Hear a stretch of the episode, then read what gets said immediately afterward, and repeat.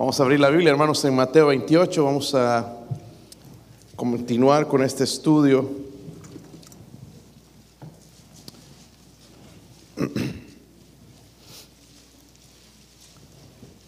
Si puedes ponerme la pantalla, hermano, por favor, ya. Eh, tener en mente esto en lo que estamos trabajando. Espero que los estén guardando, hermanos, no tirarlos por ahí eh, un día usted va a abrir una iglesia y vas a tener material para discipular. Nuestro tema próximo es los enemigos del discípulo. Vamos a hablar de eso. Es importante, hermanos, que estemos bien, bien eh, adoctrinados en la palabra de Dios. Mateo 28, hermanos, en las últimas palabras del Señor, su último deseo, su corazón derramado en estas palabras. Nosotros la pasamos como leer una revista y nos olvidamos de esto, su deseo su corazón envuelto en estos versículos, el versículo 18 al 20, si lo tienen hermanos. Yo leo el 18, ustedes el 19 y todos juntos en el versículo 20. Dice, y Jesús se acercó y les habló diciendo, toda potestad me es dada en el cielo y en la tierra.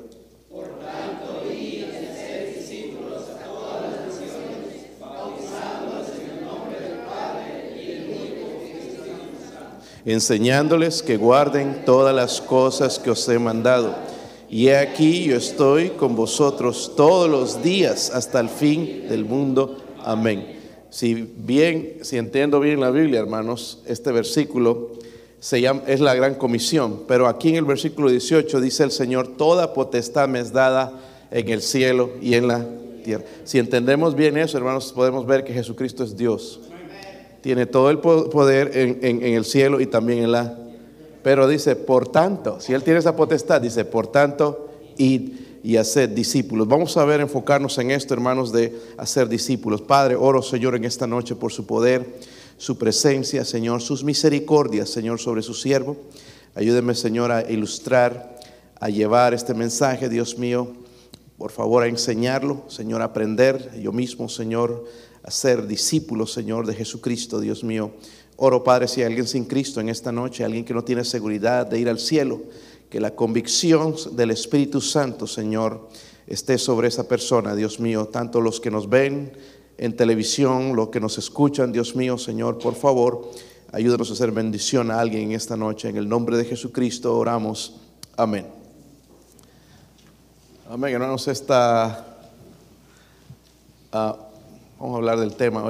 La vez pasada comenzamos esta, la madurez espiritual, estamos hablando de la madurez espiritual, pero vamos a hablar del discípulo. ¿okay? Esta mañana cuando me levanté, eh, fui a la sala y sentí un poco más de frío. Mi cuarto estaba caliente, pero la sala bien fría. Y, y después se levantó mi esposa, se levantó a las 4 de la mañana y, y estaba yo orando y vino y me tocó la puerta y me interrumpió Estoy hablando con Dios, pero ya sabía que estaba, cuál era. ¿Te, diste cuenta que está, no está funcionando el calentón? Sí, le dije. ¿Será que no hay gas? No, y, eso fue lo que vino a mi mente. Nuestro, calentón es a gas propano, tiene un tanque grande afuera y se acabó, no me fijé y, y se acabó y la casa se puso fría. Y uno no se da cuenta, hermanos, de tan importante es eso hasta que lo pierde, ¿verdad? Hasta que no lo tienes el, calor que hay allá adentro.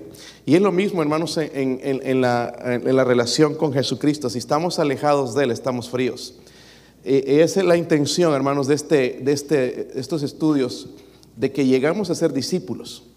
Muchos somos cristianos, pero no discípulos. Y el ser discípulo va a ser, hermano, que tú nunca jamás te apartes del Señor. Hemos visto, hermanos, esto de las los problemas que hemos tenido, tanto de, la, de las enfermedades, que lo que ha mostrado en realidad, hermanos, es el corazón. ¿Entiende? No el problema, el problema no era la, enfermedad, porque hemos sobrevivido. Y bueno, algunos se nos han ido también, pero eh, el problema, hermanos, está en el corazón. Creo que no nos hemos enfocado mucho en hacer discípulos. Y el Señor, hermanos, su deseo dice, id. Eso es lo que hacemos cada sábado. Vamos a tratar de hacer discípulos. Amén. Estamos en este tema ahora de reconstrucción de nuestra iglesia y lo que vamos a hacer, hermanos, es discípulos en las escuelas dominicales, en la iglesia, no solamente predicación, A veces necesitamos predicación, hermanos, pero necesitamos enseñanza. ¿Entienden? Y, si esto lo tomamos, hermanos, nos vamos a permanecer bien eh, firmes en el Señor. vamos a hablar, hermanos, del carácter y el, hábitos de un discípulo. Hablamos ya antes, hermanos, que un discípulo es un aprendiz. ¿Recuerdan eso, verdad? Sí, ¿lo recuerdan? Es un alumno, es alguien que desea ser enseñado. Si no quiere ser enseñado, no puede ser discípulo. ¿Ok? No importa eh, que, tú dices, pero si no quiere ser enseñado, entonces no puede ser un discípulo. Es una persona cuya actitud está totalmente entregada al Señor y a, su palabra. Eso es un discípulo. Y vamos a comenzar entonces, hermanos, con hablando algunas cositas que son importantes, todo con la letra C para que lo recuerden. Y ustedes tienen unas hojitas. ¿Todos tienen la hojita? Sí, ok. Anoten, hermanos, eh, es importante. Quiero que aprendan, quiero aprender yo también. Pero primeramente vamos a hablar de esto, el compromiso de un discípulo. ¿Cuál es el compromiso? ¿Ok? ¿Con quién? Es con el pastor. E-, eso es lo que tenemos mal, hermanos. Pensamos que el compromiso es con la iglesia. Eh, y por eso lo dejamos, abandonamos los ministerios. Pero si entendemos que el compromiso es con Dios, no lo vamos a abandonar nunca.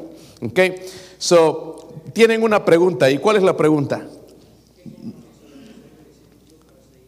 Ok, qué compromiso. Para eso vámonos a Mateo, hermanos, en el capítulo 16. Mateo 16, versículo 24. Vamos a ver la respuesta ahí. Eh, sí, hemos leído últimamente este versículo, pero vamos a recordarlo. Miren lo que entonces Jesús dijo a sus, ¿quiénes? Dígalo conmigo, hermanos, a sus discípulos. Si alguno quiere venir en pos de mí, niéguese a sí mismo, tome su cruz y sígame. Porque nosotros, hermanos, queremos, pero ya no queremos el resto. Ya ponemos condiciones al Señor. Y no puede ser, yo no le pongo condiciones a Dios, ¿entienden?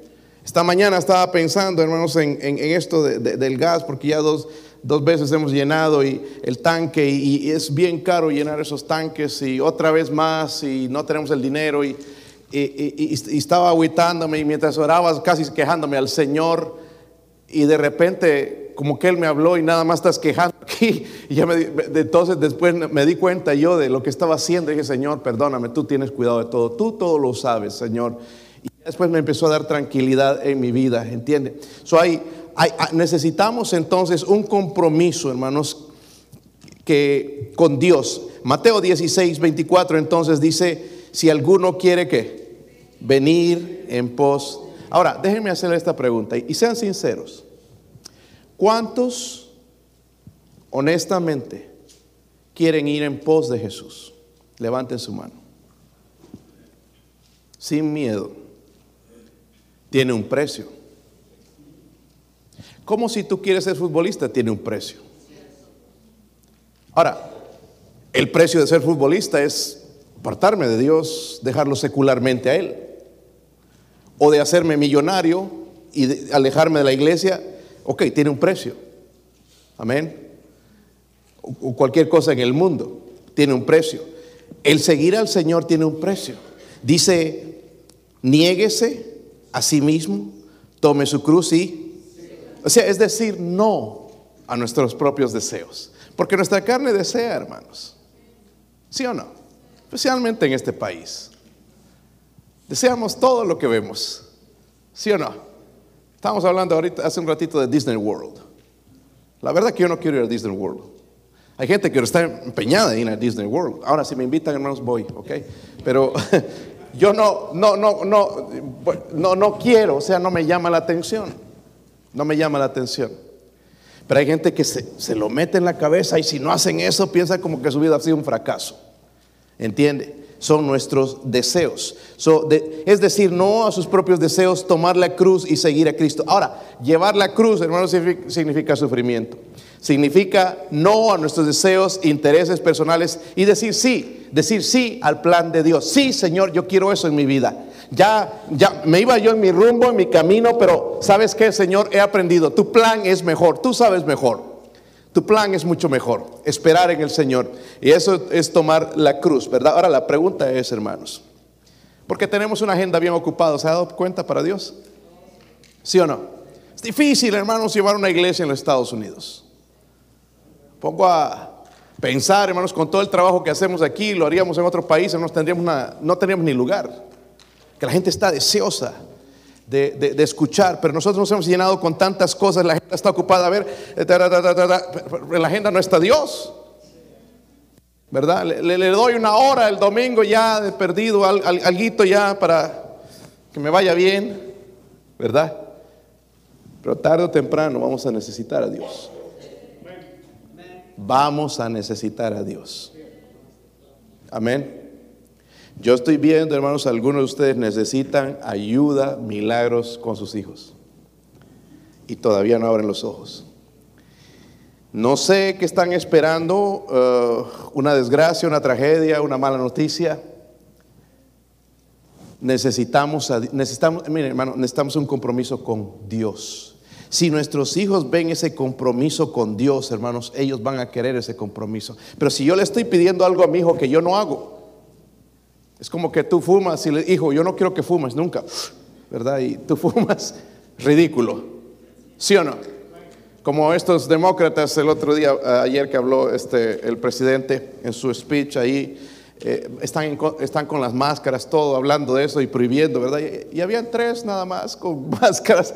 Nos piden a nosotros que nos pongamos y ellos no se ponen. Es ridículo, ¿verdad? Y la gente ya está cansada de eso, de esa hipocresía, ¿sí o no? O sea, necesitamos un compromiso. Y el Señor dijo, si alguno quiere venir en pos de mí, niéguese a sí mismo, tome su cruz y luego entonces sígame. Si no hacemos eso, no podemos seguirle, hermanos. Podemos seguir con ese querer. Si quiero, si quiero, si lo voy a hacer. Ah, ya estoy trabajando en ello. El Señor es claro, dice, si quiere venir en pos de, mí, niéguese a sí mismo, tome su cruz y sígame. ¿Es difícil entender eso? ¿Verdad que no? Subemos el compromiso. Número dos la consigna de un discípulo. ¿Cómo es la pregunta que ustedes tienen? Número dos. Diciendo, oh, yo soy cristiano. He escuchado mucho esto. Antes era predicador, ahora ya no. Ya ni siquiera voy a la iglesia. Nunca fue un discípulo. ¿Entienden?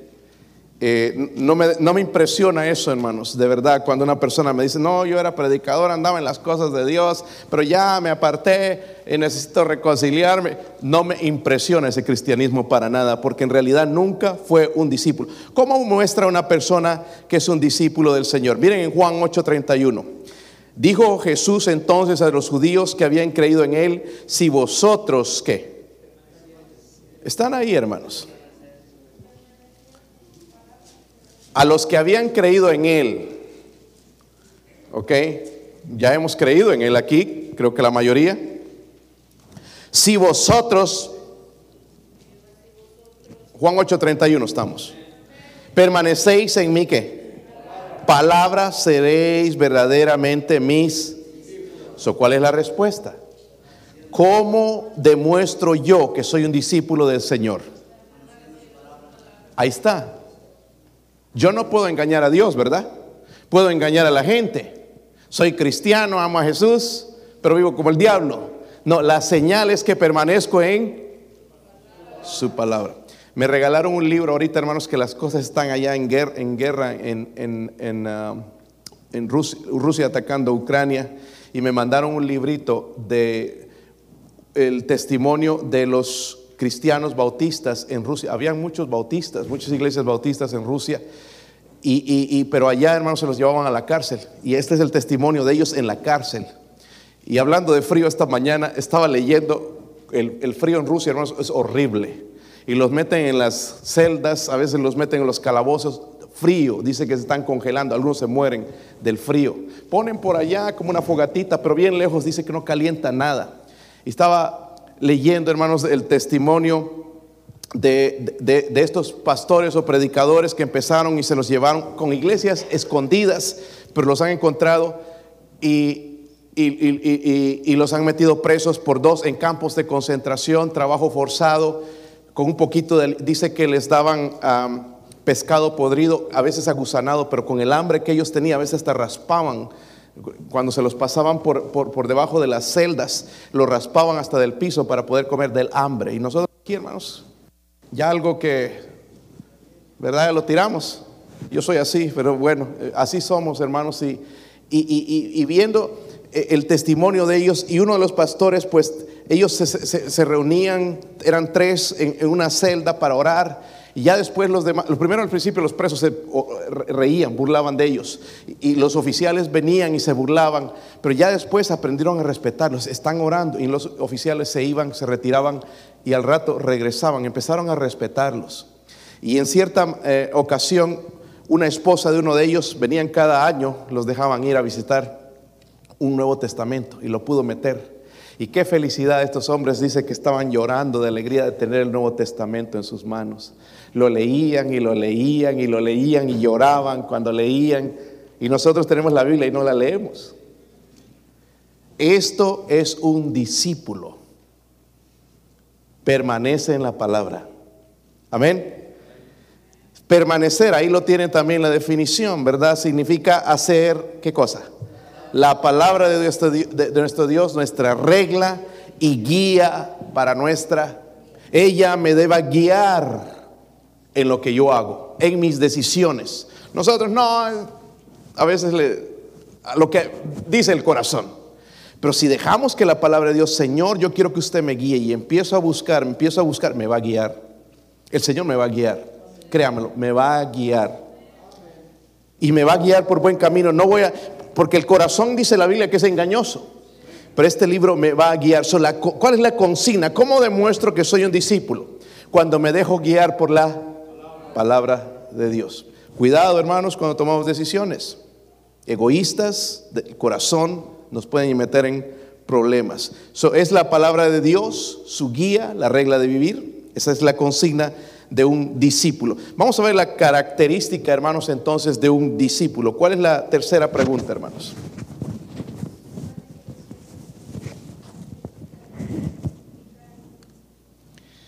¿Cuál, okay. ¿Cuál dijo Jesús? Es una característica que identifica a un discípulo y la misma Biblia lo responde.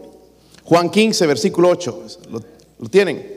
Dice, en esto es glorificado mi Padre en que llevéis que mucho fruto y seáis así mis discípulos. Hermano, uh, Jorge, el, el, día domingo había mucho fruto aquí.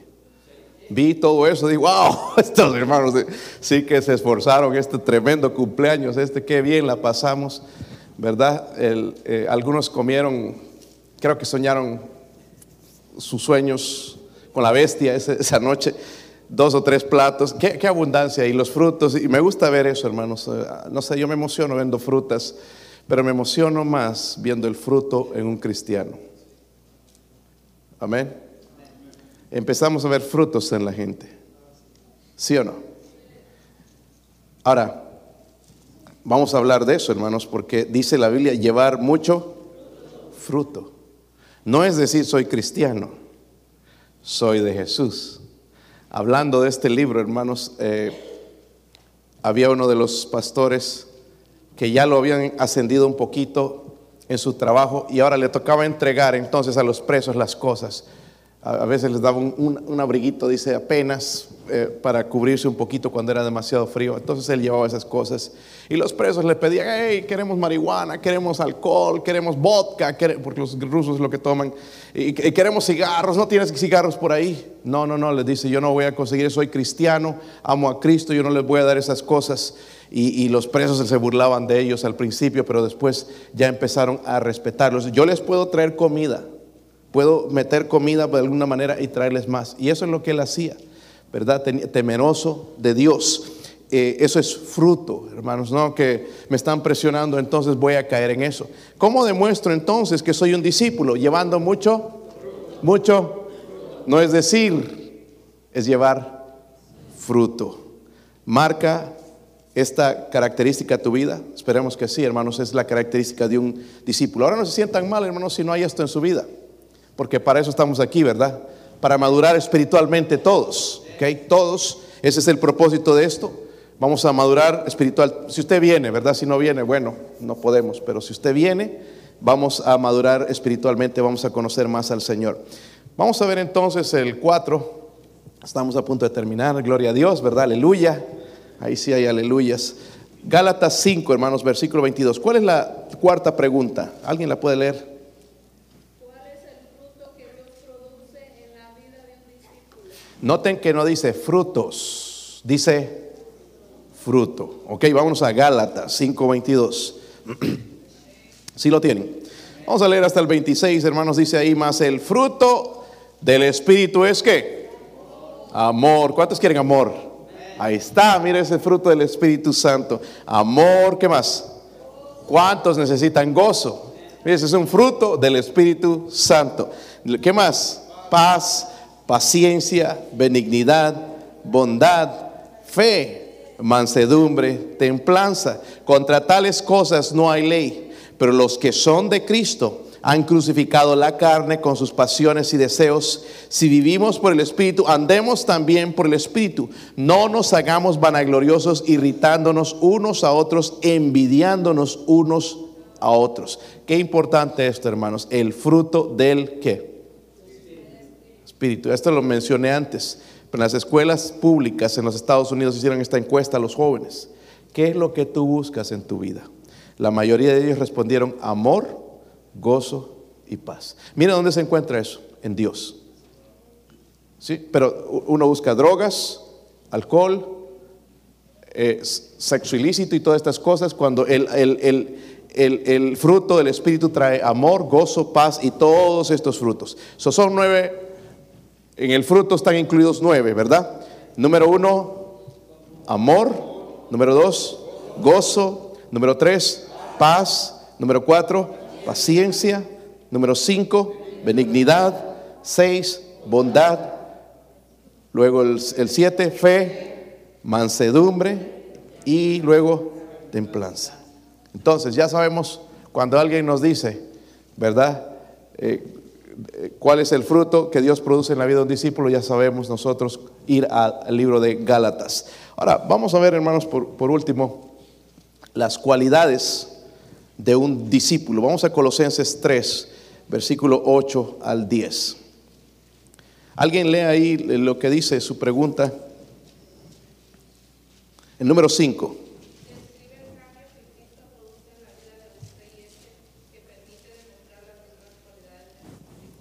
Sí, hermanos. Miren, tenemos, yo, creo, yo creo en el poder de Dios, pero yo creo que muchas de nuestras iglesias están llenas de gente inconversa. Se nos ha llenado porque el mensaje está mal presentado y, emocional y todo eso. Y tenemos que tener cuidado con eso. ¿okay? Yo voy a ser cuidadoso en, en las personas que yo guío a Cristo asegurarme de que realmente son. Yo notaba en este libro, esto, y estos son bautistas, y hablaban a los presos, y algunos presos estaban conmovidos y, y, y, y, querían hacer, quizás hacer algo, pero ellos los dejaban todavía esperando, y hasta que estaban en real convicción, entonces los guiaban a Cristo, sabiendo que era una, una, una, una decisión genuina. So, miren Colosenses 3, versículo 8. Dice, pero ahora dejad también vosotros todas estas cosas dejad, dice, ¿verdad? No se quitan. Miren, hermanos, cuando nos convertimos a Cristo, pensamos que todo va a cambiar, pero ahí sigue la carne. Dice, y dice el Señor que lo quitemos. La ira. ¿Cuántos se iran de vez en cuando? No si algunos son como fósforo, ¿verdad? Eh, enojo, ¿qué más? Malicia, ¿qué más? Blasfemia. Ahora, miren, la manera en que blasfemamos, escúchenme bien porque la pasamos por alto. Muchas veces nosotros opinamos de Dios una cosa que Él no es. ¿Verdad? He escuchado mucha gente que dice, ah, Dios me acepta así como soy. ¿Sabe lo que está rompiendo esa gente? El primer y segundo mandamiento, no hacerse dioses ajenos. Se están haciendo un Dios a conveniencia de ellos. Eso es una blasfemia, ¿entiende? So, tenemos que tener cuidado con eso. Palabras que deshonestas, la mentira, hermanos, tenemos que sacar eso, ¿ok? Sacar eso, ser honestos. Eh, y no ser un malcriado también. Ah, yo no tengo pelos en la lengua y le digo a la gente y herir a la gente. Tampoco eso. Tenemos que aprender a controlar nuestra lengua. Pero dice las palabras deshonestas de vuestra boca. No mintáis. Ayer estaba testificando un hombre en Oak Ridge y me dicen, a mí no me gusta mentir. Y su mamá me estaba diciendo otra cosa. So- eh, es fácil decir eso, hermanos, ¿entiende? No, no mintáis los unos a los otros habiendo despojados de qué. Hermanas, no es que te agarres a tu esposo y lo pegas un balazo o lo, te deshagas de él. Despojados del viejo hombre, esa es la carne, ¿ok? Dice, con sus hechos y revestido del nuevo, el cual conforme a la imagen del que lo creó se va renovando hasta el conocimiento que pleno. ¿Cuál es la cualidad del, del cristiano uh, que nos hace parecer como a Jesucristo? En el versículo 9 y 10 dice esto, despojaos que Usted- ustedes tienen un espacio ahí, ¿verdad? Despojaos del viejo hombre. Tenemos que trabajar en eso, hermanos. ¿Sí o no? Si nos gusta la mentira, ser deshonestos, tenemos que quitar eso. Dice, quitad, sacad, dejad también estas cosas. La mentira, la malicia, el enojo, la ira, todo esto. Ok. Ahora la pregunta es, y ustedes la tienen ahí también, ¿cuál debe ser el testimonio de todos los creyentes cuando enfrentan la muerte y el tribunal de Cristo? Vámonos allá entonces a segunda de Timoteo 4. ¿Qué es lo que todo creyente debería dejar? Su legado, el legado de un cris- cristiano. Segunda de Timoteo 4, versículo 6. ¿Están ahí? Porque yo ya estoy para ser sacrificado y el tiempo de mi partida está cercano. He peleado la buena batalla, he acabado la carrera, he guardado la fe. Por lo demás me está guardada la corona de justicia, la cual me dará el Señor juez justo en aquel día, no solo a mí, sino también a los que aman ¿qué? So, la respuesta, hermanos, ahí entonces, ¿cuál, porque ¿cuál es el testimonio? Decir como Pablo dijo, he acabado la carrera, he guardado la. En otras palabras, Pablo dijo, he hecho lo correcto, he hecho lo que le agrada a Dios, he acabado la carrera, he guardado la fe. ¿Sí lo tienen? He guardado la fe.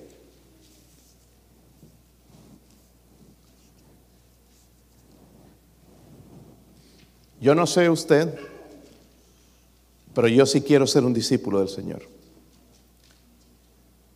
A veces cantamos ese cántico que dice, he decidido seguir a Cristo. No vuelvo atrás, no vuelvo atrás.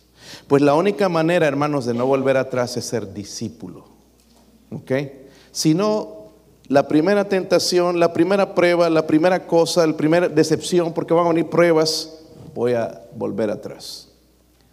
So Dios quiere discípulos. ¿Y de hacer qué? Discípulos. So la pregunta es, ¿quiere usted ser un discípulo del Señor? Pues vamos a orar, ¿ok? Mi esposa va a tocar algo en la invitación. Si usted